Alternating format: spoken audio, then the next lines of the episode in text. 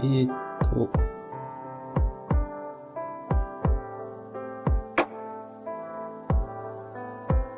なんて書くといいんだろう。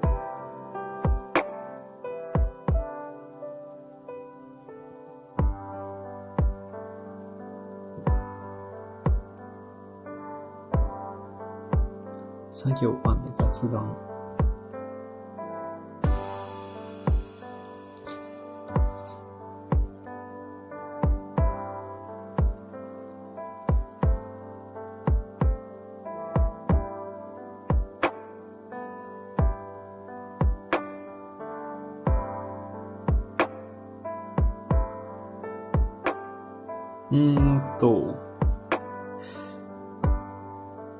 ってやるといいんですかね。これをどうやっ、なんか書いた方がいいのかな。あ、こんばん。こんにちはか。あのー、ちょっと初めてに近い ライブなんで、ちょっとどうしようかな。何かあればコメントいただきたいですね。どうやってやるといいんだろえっと、おおあ、16夜さん。これなんて読むんですかね。あ、ありがとうございます、コメント。ちょっと、ままならなくて えっと、どんなエンジニアなんですか？えっと、ウェブのエンジニアで、なんか、あまあ、ウェブサービスを作ってる会社のエンジニアをしてるんですけど、今は、あの、PDM 研修っていうですね、なんか、ウェブエンジニアです。ウェブエンジニアですね。PDM 研修。そうですね。なんか、プロダクトマネージャーみたいな、そのサービスの責任者になるための研修みたいな。その、例えばスタンド FM のサービスの責任者になるとかのためのなんか研修があって、その課題を今やってて、全然わかんないんですけど ちょっとついていくのに精一杯で、みたいな感じなんですけど、その課題をちょっとやらないといけなくて、でも、スタンド FM も最近やり始めたっていうか、戻ってきたばっかなんで、ちょっとライブやってみるかみたいな。作業と雑談の塩梅がわかんないんですけど、やってみようと思って始めました。いざよい、いざよいさんって言うんですね、これ。いざよいさんは、長いんですかね、スタンド FM。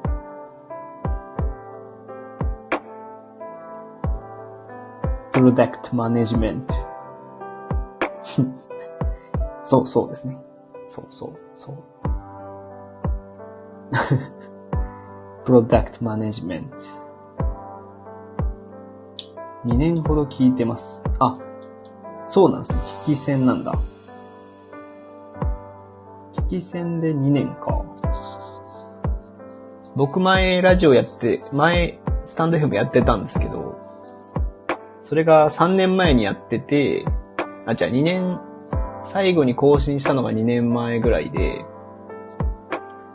で、また最近ちょっと、この PDM というものになるためにも、ちょっとアウトプットしようと思って、言語化できるようになろうと思って、つい2週間ぐらい前から、1週間前ぐらいかなから始めたん、また戻ってきたみたいな感じなんで、もうすごい進化してて、あの、スタンドヘッドが進化し、してて、あの、もう、ライブ配信も前したことあるんですけど、なんか、全然 UI、UI っていうかの、この見た目とかもむっちゃ変わってて、使い方も変わってて、ちょっと逆に戸惑ってる 感じです。復活ですね。そうです、そうです。復活しましたね。まあ、ちょっとね、前はなんか頑張ってたんですよね。あの、なんか聞かれるために頑張ってたんですけど、まあ今はちょっと、そういうのは避けて、自分のアウトプットを中心にあとまあ、なんかこういうコミュニケーションとかをするためにやろうかな。そうですね、その後進化しました。うん、そうですよね。むっちゃ進化してた。このライブ放送にも BGM つけれるのも良くて。前僕一人でライブ配信してた時マジでもう孤独すぎて、なんか BGM あるとすげえいいですね。アンドロイドでもコラボできる、コラボができるとか。あ、そっか。前なんか、そうっすよね。なんか2年前ぐらいって、確かライブ配信は、ライブじゃないわ、コラボ配信は iPhone というか、だけだっけな、確か。なんかそんな感じでしたよね。確かに。変わったかもしれない。でしょう。そうっすよね。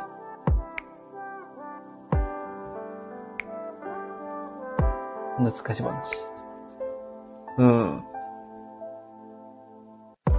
なんか、特に BGM 系が僕はすごい感動しますけど。あとなんか有料コンテンツ出せますとか、メンバーシップとか、調べるだけで結構面白いですけどね。やっぱその、僕は、プロダクトマネージャーっていうそのさっき言ったサービスの運営をするにはどうするかみたいなやつを調べてるのもあるんですけど、スタンドヘブンってすごい楽しそうだなと思いますよね。その、サービスを作っていくことに関して、いろんな機能を作ると、作れそうだし、楽しそうだなと思いますけど。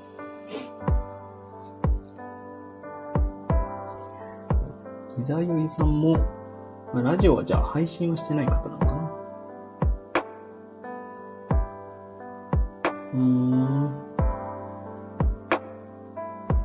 スタ、まあ、なんか、どういう感じでライブしてたか覚えてないので、作業してもらいながら僕も作業するでもいいし、雑談をした方がいいんかなしてもいいし。みんなどんな感じでライブしてんのかな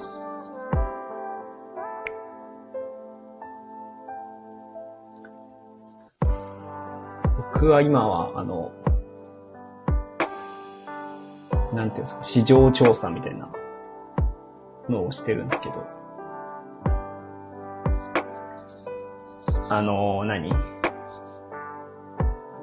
か、ロームとか総務とか、人事とかのツールを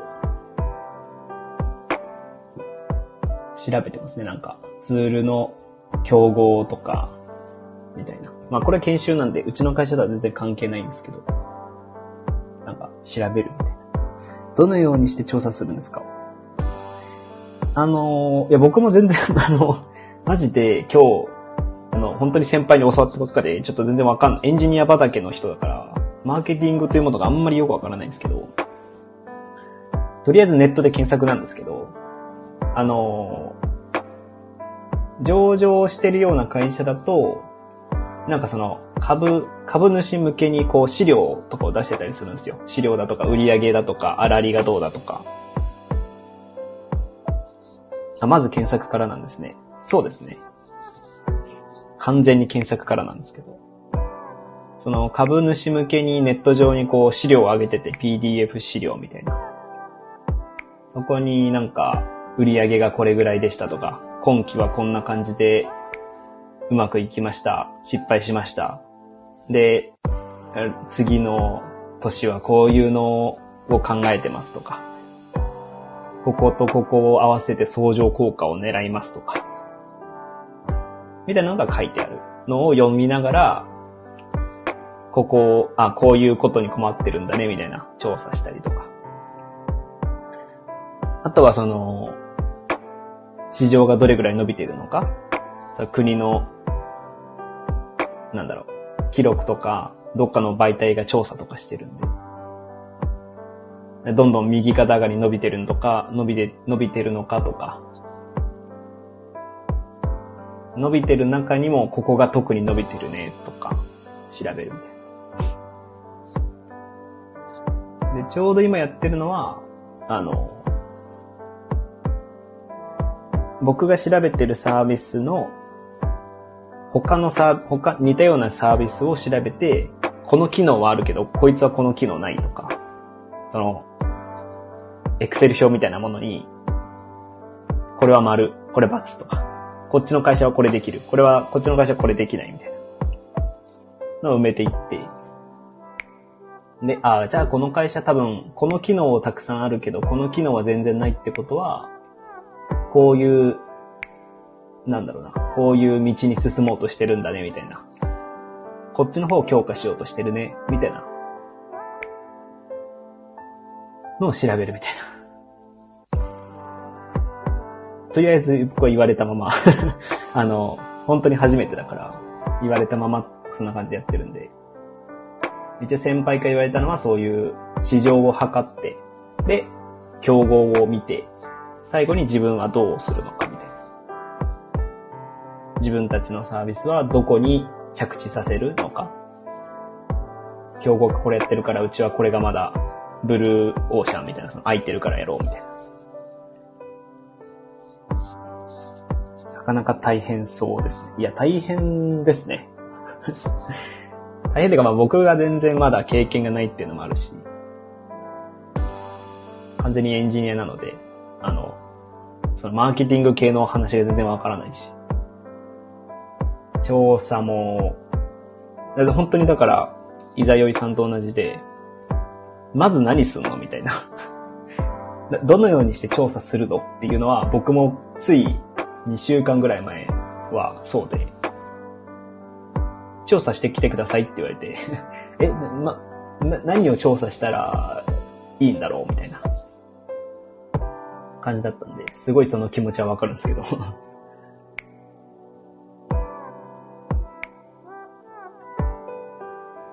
で、まあ、あれですね、あとは、それを、資料化しなきゃいけないっていう、この、自分がわかるだけじゃなくて、資料化して説得力のあるものにしなきゃいけないセンスが必要みたいですね、嗅覚というか。うん、なんか、一応先輩曰く経験値で、その、要するに分析って経験値だから、その経験値を詰めればいいよっていう。経験値を詰めると、やっぱ、ま、その嗅覚が磨かれるらしくて。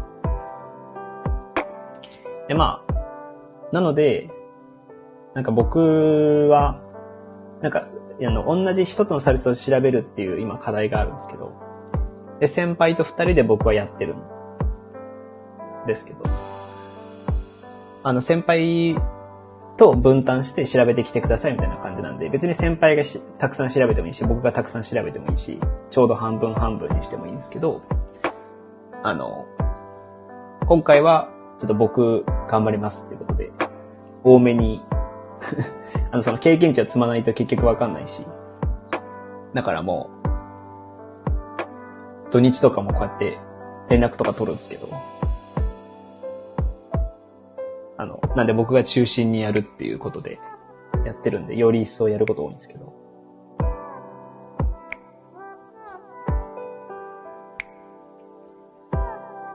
まあ、経験値らしいです。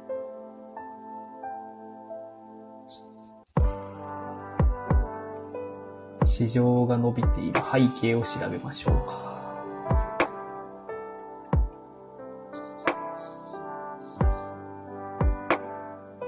聞いてる側の方は何してるんですかね？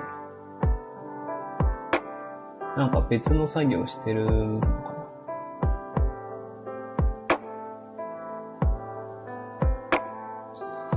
ああ、いろんな人がいるか、でもそれは。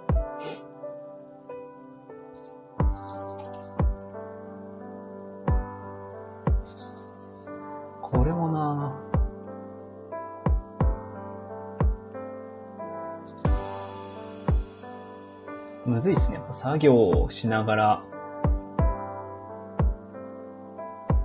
話すって。難しいですからね。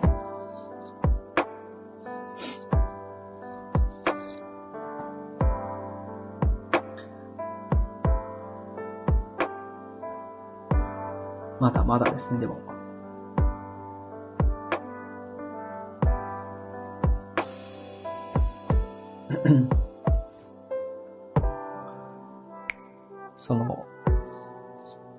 ラジオもね、続けないとやっぱ、いけないなと思いつつ、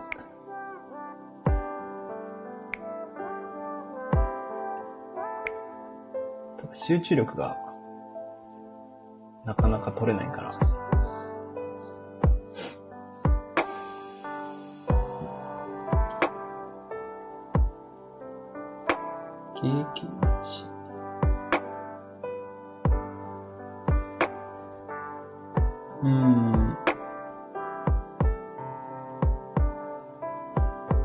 よいさんもなんかしてるんですか？まあ、あんま質問するべきじゃないのかな、これって。よくわかんないけど。別の作業してる人が多いのか、なんか。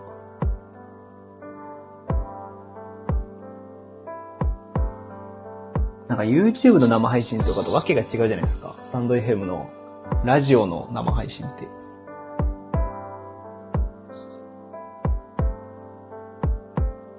90%ぐらいその、90、いや90%どこじゃない。多分95%ぐらい、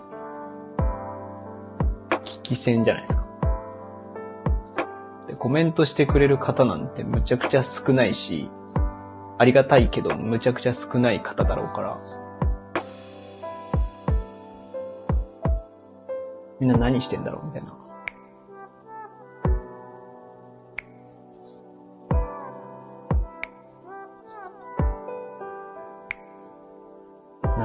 がら聞きしてる時もあります。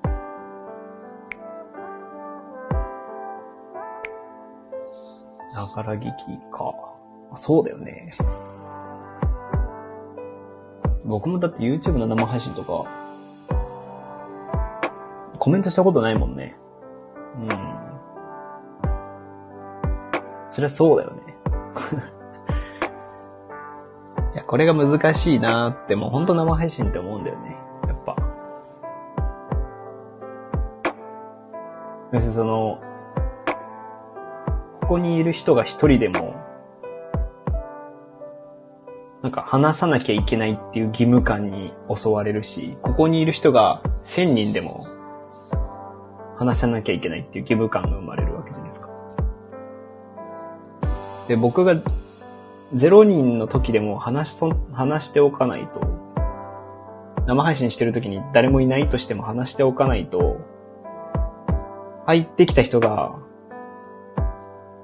あれ？何も話してないじゃん。抜けようみたいになっちゃうじゃないですか。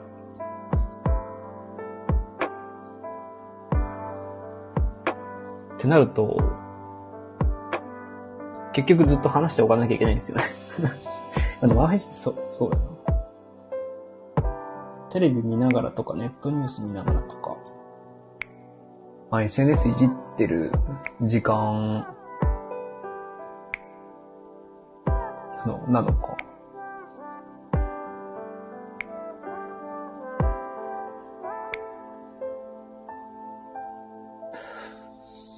うん。なるほどね。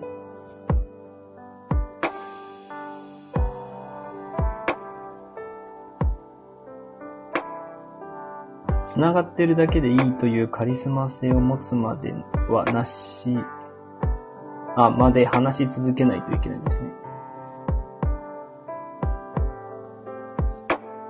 そう。まあ、うん。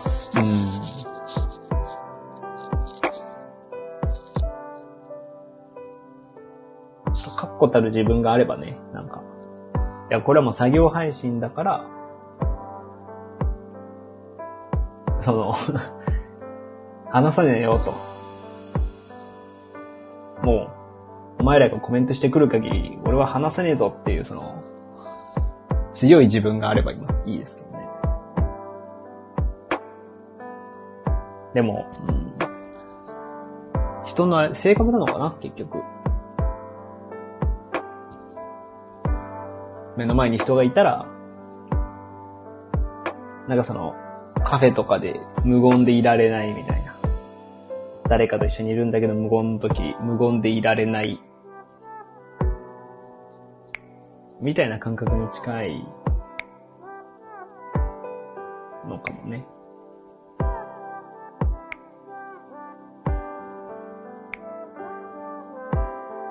うん。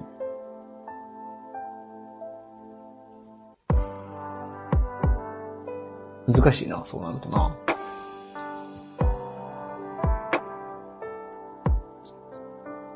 集中するときは集中するになるのかな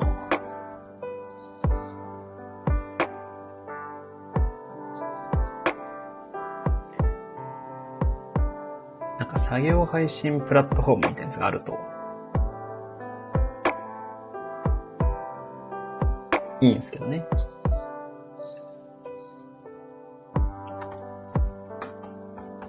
調べてみよう。作業配信プラットフォーム。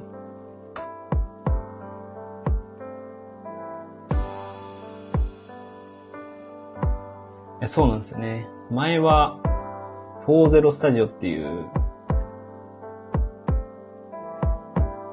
のがあったんですけど、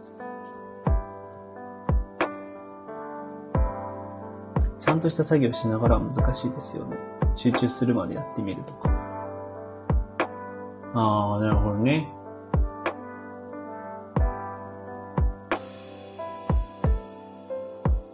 そうなんだよね。そう、YouTube 配信とかは、作業配信だとしても画面に出るじゃないですか。その、言ったら、やってることは。だからゲーム配信とかも、画面に出るし、それが動くから、見ていられるんだけど、ラジオの情報って音声だけだから、視覚的な情報がないから、うん。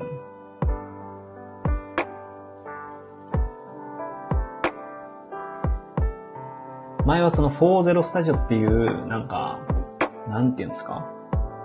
本当にライブ配信専用のサービスがあって、よくやったんですけど、だからラジオやめたみたいなところあるんですけど。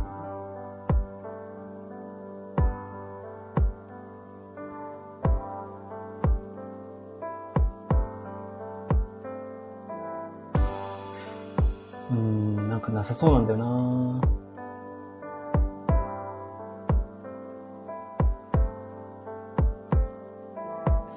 配信って、作業配信やり方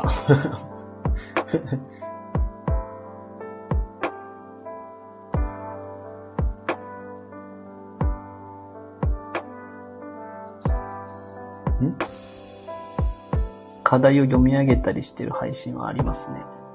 そうなんですよね。わかる。わかる。それやっちゃう。その、なんだろうね。よ、それも難しいんだよな。なんか。すいませんね、なんか、その、ああでもない、こうでもないってして あの、うん。読み上げれるものと読み上げれないものがあるじゃないですか、やっぱ。てか、まあ読み上げれないというか、なんか読み上げても面白くないみたいなものってあるじゃないですか。ブログとかね、なんだろう、うん、台本作成するとか、あとなんだろう、そういうのだったらいいと思うんですけど、例えば、まあ、僕今やってるようなビジネスのことって、うーん、まあ、話せますけど、面白くないんだろうなっ本当に手で作業するようなものだったら喋りながらできると思うし、逆に喋っても、コンテンツとして面白いものがあればいいんですけど。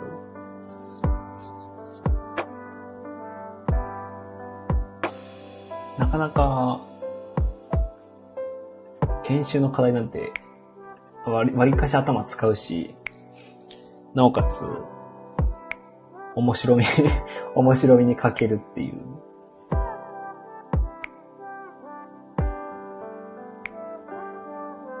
まあでもやってみるか。お、思んなかったら思んないって言って言ってみてください。かも、全然抜けてもらってもいいし。やってみて、ダメだったらもうちょっと考えよう。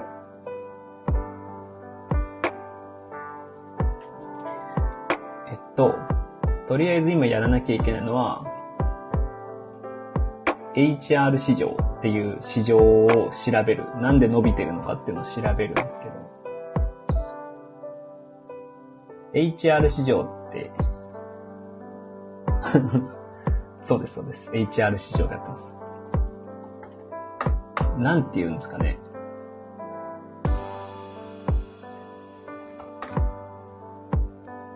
何系って言うこといいんだろう。読み方をいい感じの HR テック。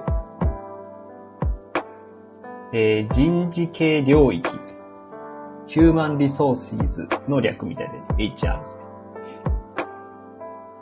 HR っていうのはなんか人事系とか、採用とか、労務、総務とか、そこら辺の市場が伸びてるんですけど、なんでそれ伸びてんの？みたいな。のを今から調べなきゃいけないんですけど、あ、そういうのね。そうです、そうです、そうです。ツールがあるじゃないですか。まあ、多分、結構どの会社も何かしらツール入れてると思うんですけど。人を評価したり再配置したり。ああ、そうです、そうです、そうです。あの、そこら辺を手動でやる、手動っていうかまあ、なんか、紙に書いたりしてやるんじゃなくて、なんか、人の、人をこう動かしてみて、シミュレーションしてみてとか。あの、まあ、言ったら効率化系ですよね。なんかその、クリエイティブとかではないですけど、効率化する系なんですけど。なんか、その、一元管理できる系と特化できる系、特化してるサービスが結構あって、その一つのサービス入れておけばいろんなことできますよ、みたいな。そこの会社の要素を点数化して。ああ、まあ会社、うん、なんだろうな。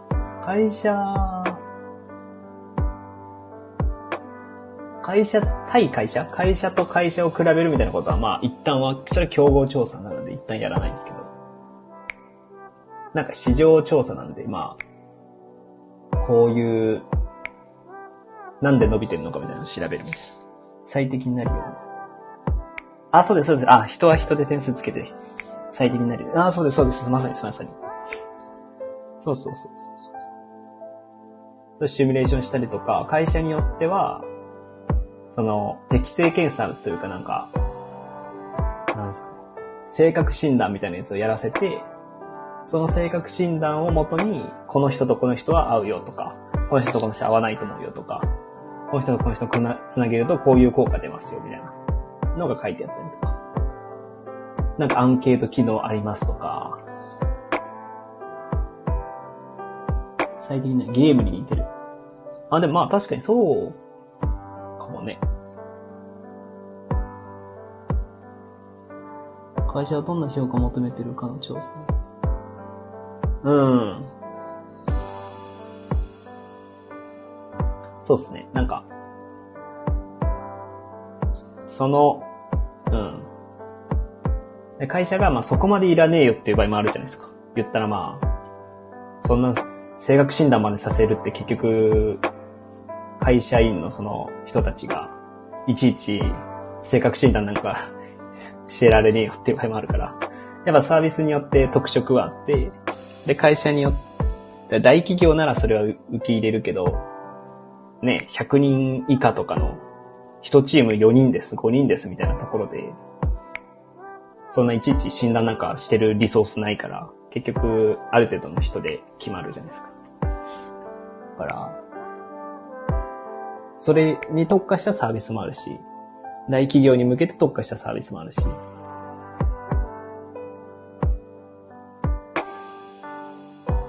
英会もできないしね。そうそうそう。そうですね。まさに。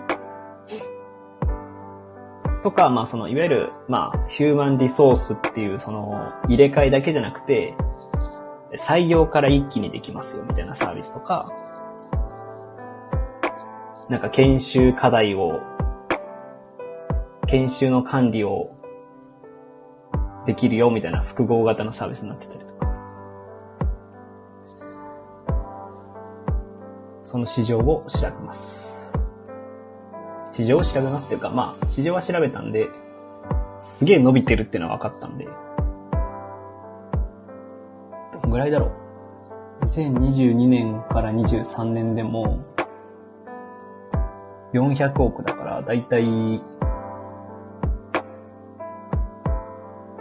2000万、2000億から2400億で、だから、5分の1だから、1.2、まあ1.2倍ぐらいには増えてるんですよね、市場自体が。毎年1.2倍増えてるんで、売り上げも伸びてる。市場全体が1.2倍になってる。毎年。すごいよね。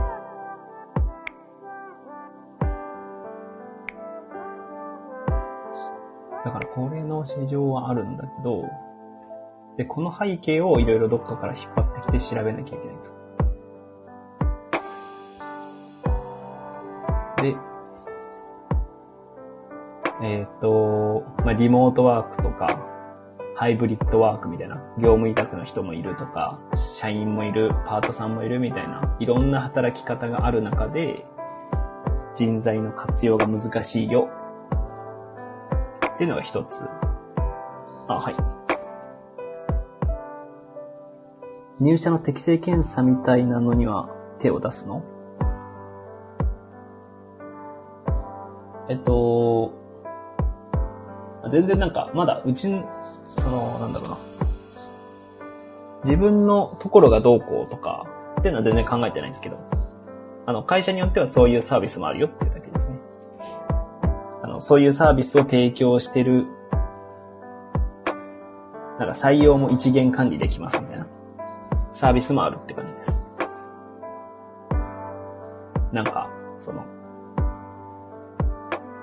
採用フロー、あの、面接はこの日程で決定できるとか、面接の中で評価シートが出て、その評価シートをもとに適正検査して、で、適正検査したものを、その人が入社するタイミングで、こう、なんていうのかな。表をグラフ化して、そのグラフをもとに、この人はどこのチームに行くと適切かみたいなのが、こう、一元で出るみたいな。それを一人でやろうとも、一人手が、そのサービスなしにすると結構こう、一個一個人力で考えなきゃいけなかったりするじゃないですか。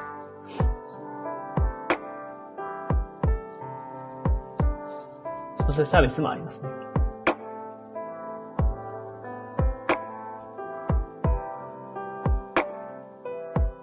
で、えー、まず、スマートフォン、タブレットの普及は絶対ありますと。手入力だった事務作業がアプリを通して分かりやすくリアルタイムに伝えられるようになった。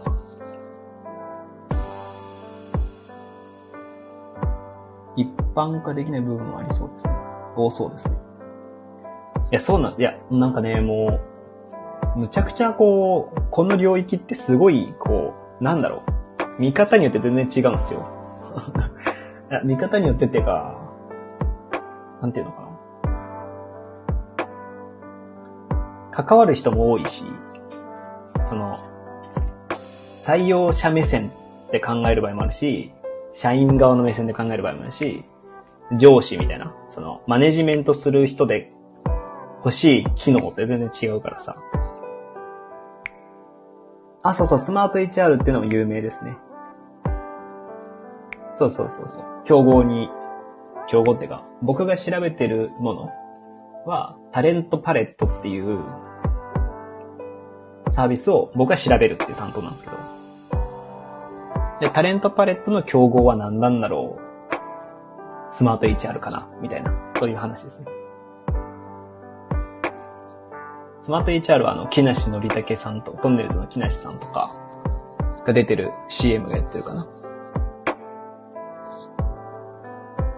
タレントパレットって僕が調べてるのも、あの、なんだっけ、佐藤二郎さんとか、なんだっけ、あの人、小池栄子さんとかが出てる CM やってますね。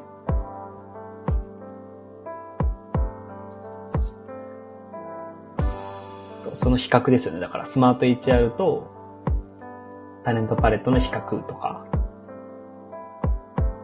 みたいな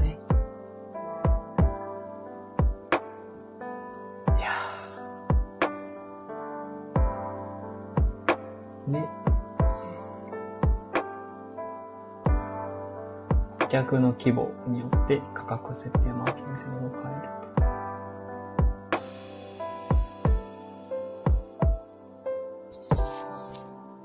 うん。で、労働力人口、労働力人口が減少しているため、限られた人員の中でいかに生産性を上げるかが求められま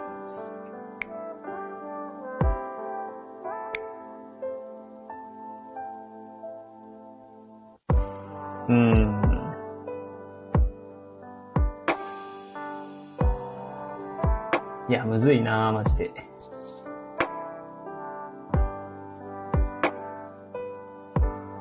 えっ、と、労務管理とか給与明細作ったりみたいなところが普通に使われてるんでしょうね。うん。そうっすね。そういうサービスも、まだ本当にそういうサービスもあるよっていう感じなんですよね。あの、なんていうのかこの HR という市場自体もすごい広いので、その HR 市場の中の労務管理っていう市場もあるし。で、だからもう、無数にあるんで、こうどこを、今日、どこを、なんだろうな、見るか、だと思うんで。で、大体どこのサービスもできるんですよね、それが。できるとはいえ、その、使い勝手がいいかは別なんで。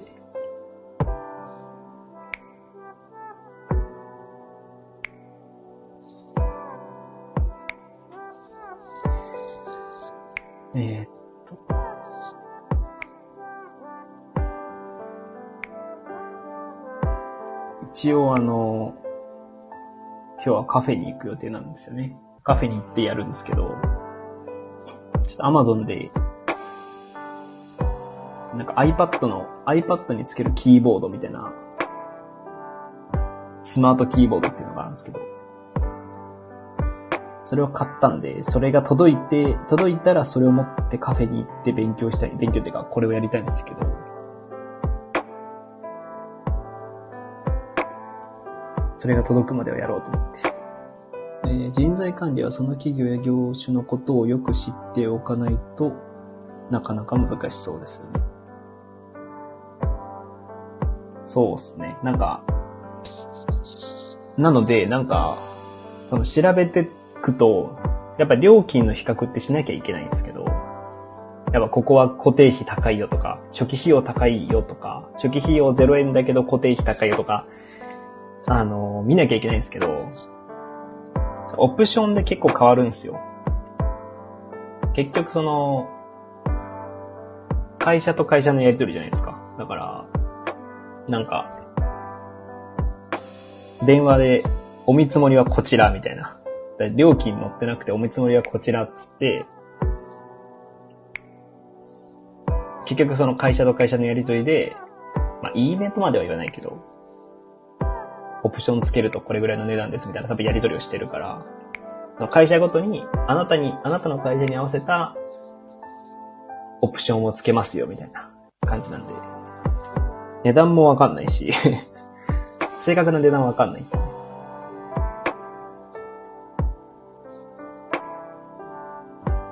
アマゾン待ちです。はい、まさにそうです。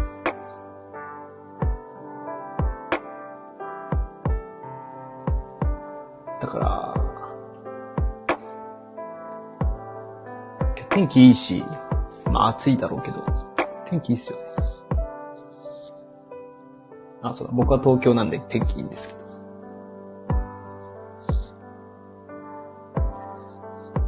普段、エンジニアなので、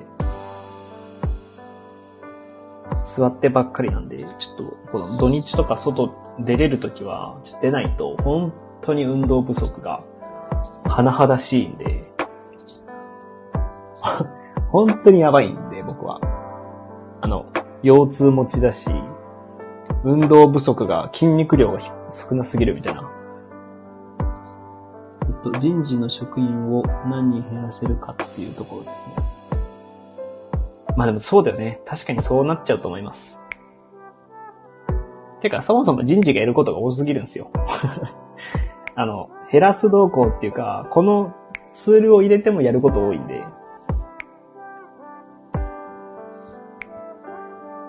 まあ僕自身別に人事とか労務とかをやったことないんで、あの、経験としてどれぐらいしんどいかみたいなのは全く知らないんですけど、友達にいるん、友達にもそういう方はいるし、会社の人たちを見てても、もむちゃしんどそう。その、こう、なんだろう。ブレがすごいんですよ。こう、月によって、むちゃくちゃ忙しい人、むちゃくちゃ何もやることないみたいな差が激しいんですよね。聞いてる感じだと。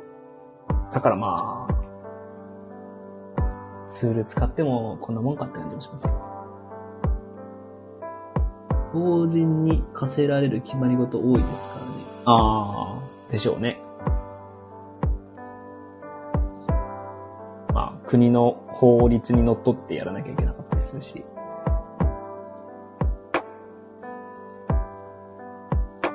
超細かい作業というかね。エンジニアもそうだのそう見えてるのかもしれない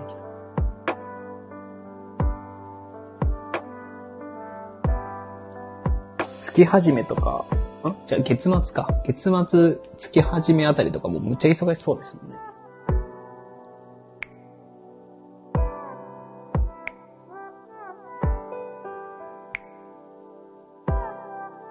まあでも、僕はこういう HR の市場って知らないんですけど、本当に今まさに伸びてるので、勉強にはなりますよね。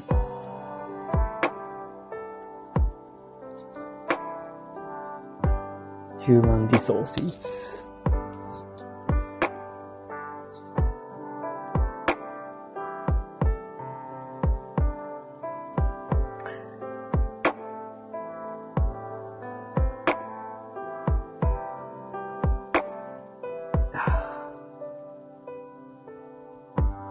ついつい喋っちゃう。ついついすげえ喋っちゃうっていう。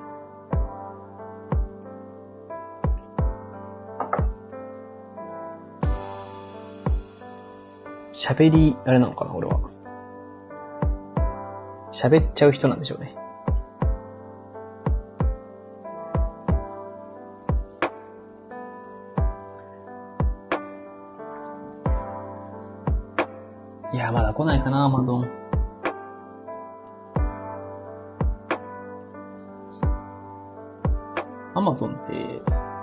時間指定、俺がお急ぎ便にしてるからか。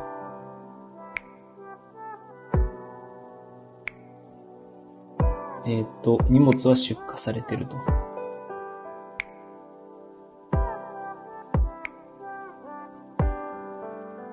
え、もう、アマゾン、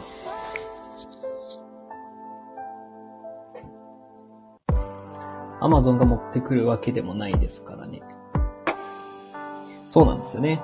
もう、十分すぎるぐらい、アマゾンの配達員の方は頑張ってくれてると思うんですけど。そんな、彼らを責めるわけにはいかないし。そう、そうですね。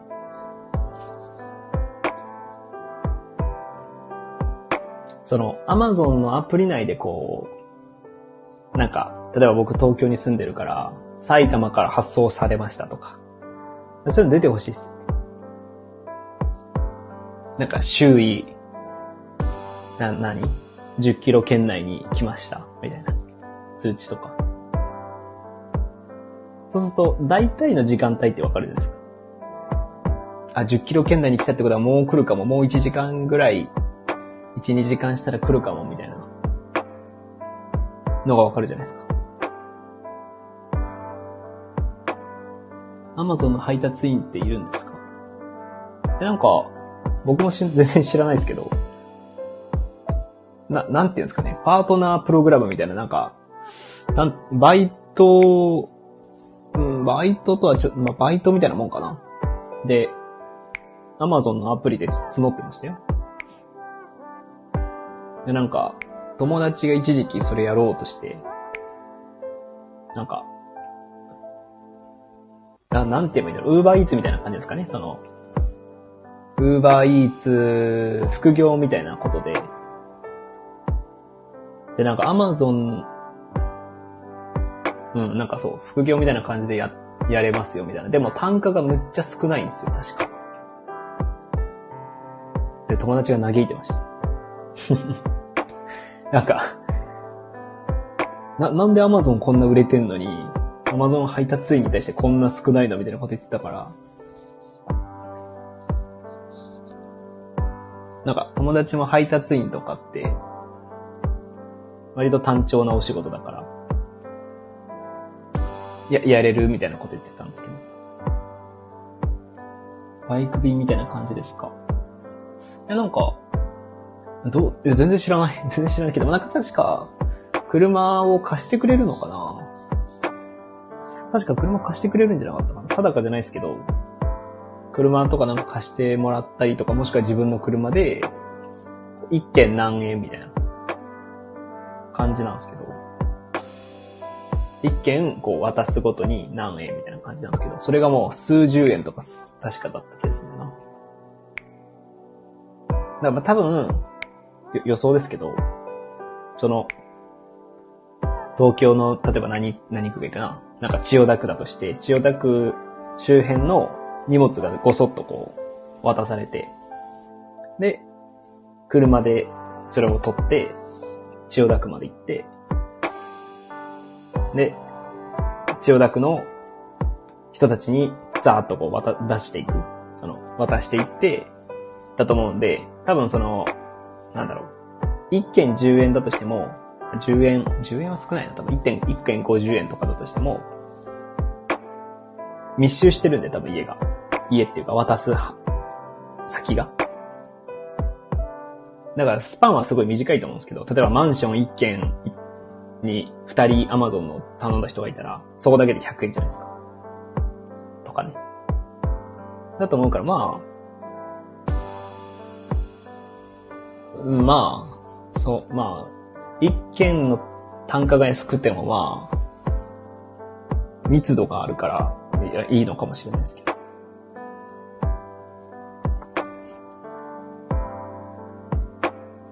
まあでも、それで、じゃあ月、どのぐらい稼げるんだろうね。わかんないけど。普通に社会人並みの給料がもらえるかって言われるとなんか怪しい気がするし、大きく稼ごうと思うのも難しい気がするし、集中したからって大きく稼ぐこともできなさそうだし。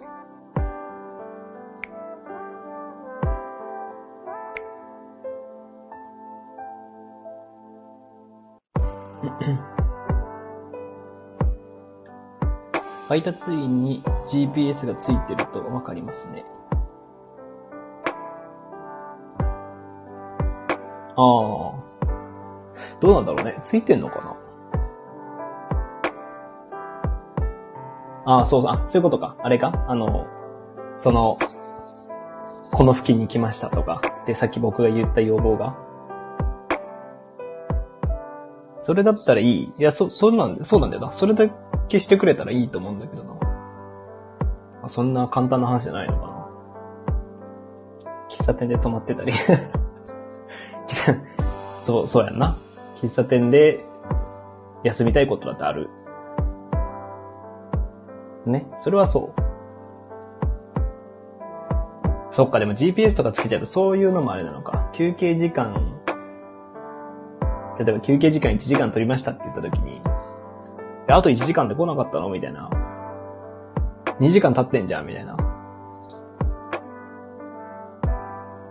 まあ、でも、目安としてつけてくれる分にはいいと思うんだよな。何時に着きますまで言わなくても、この周辺まで来てました、みたいな。それが嘘でも、嘘ってか本当で、本当で自分の家に来なかったとしても、10キロ圏内に来ました、3, 3キロ圏内に来ましたみたいな。それぐらいは、あっていいと思うんだけどな。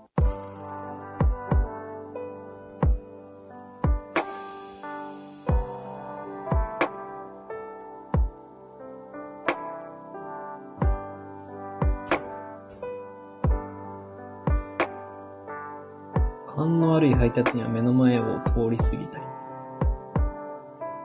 まあね。別に悪いことしないからな。別にね、それはその、アプリに表示してるっていうだけで。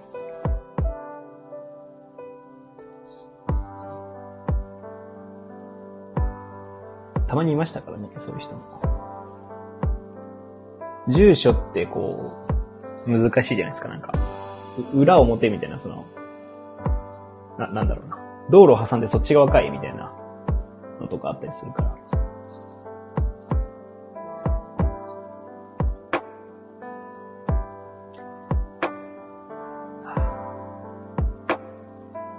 暑い中、こう、特に夏場とかきついだろうから。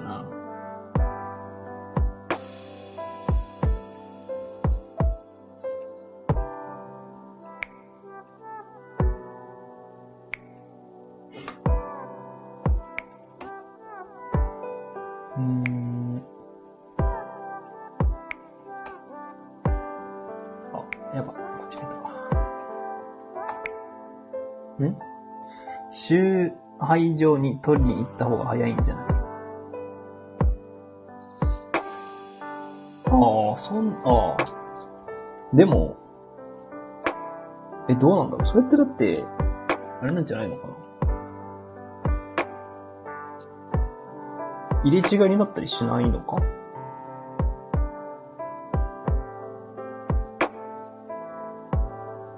これどう、なんかそういうの見れるのかな？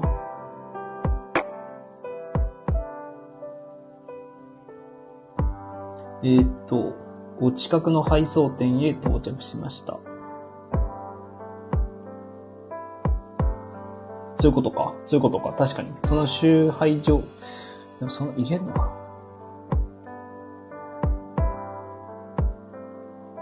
うん、確かに。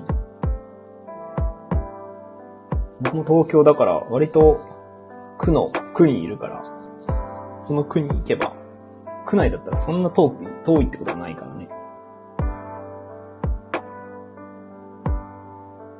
確かに、うちの区はどこなんだろう。どこにあるんだろう。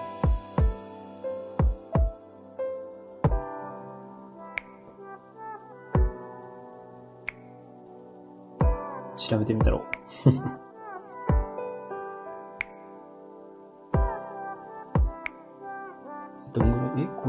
ここだな。ここが、あ、でも遠いな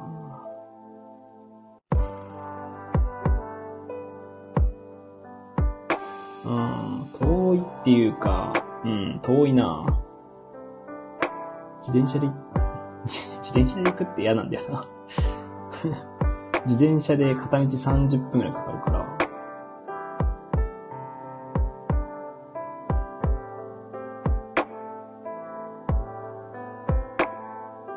行こうとしてる喫茶店の横だったりして。全然遠かったですよ。むちゃくちゃ遠かった。片道30分で、自転車で片道30分だから、往復1時間待つか。暑いし。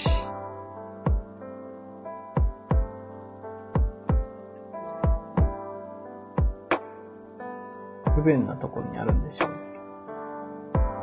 あ、そうかもしれない。確かにあそこ、割と田舎っていうか、割と人が少ないんじゃないかな。東京の中では。東京の中じゃなくて、うちの区の中でもか。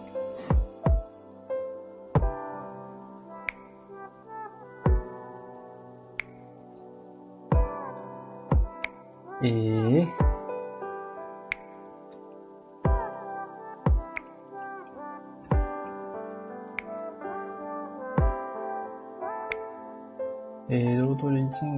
口が減少、限られた人の中で、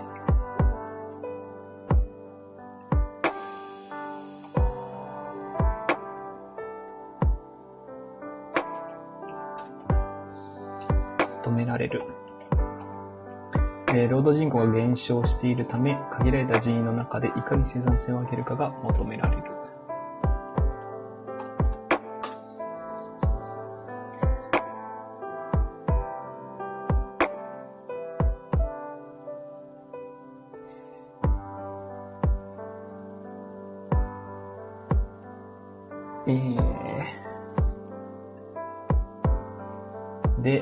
他は、声に出すって難しいな。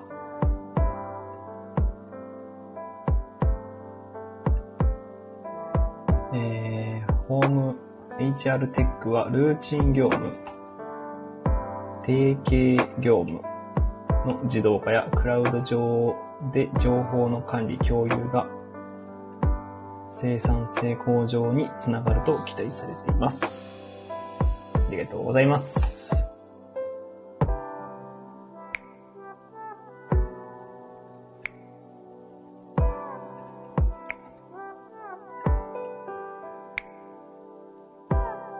ああ、だからこう、そうね。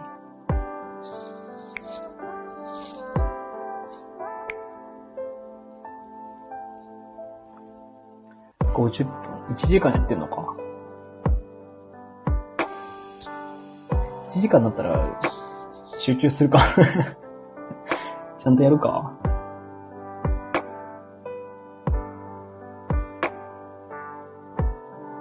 じゃあ、1時間になったらやめます。いざよいさんがずっと話してくれたから、いくらでも話せますね。一人いるともう、一人こうやってコメントくれる方がいると一生喋れますからね。ライブ配信向いてるのかもしれないけど、向い、僕は向いてるのかもしれないけど、集中には向いてないから、なんか考え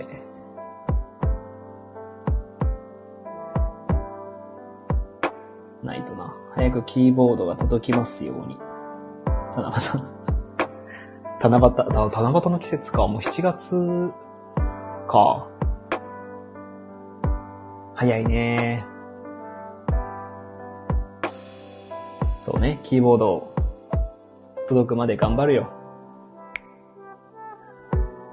勉強というか、研修課題を半分ぐらい終わらせて、カフェに行って半分ぐらい終わらせれるような状態にしましょう。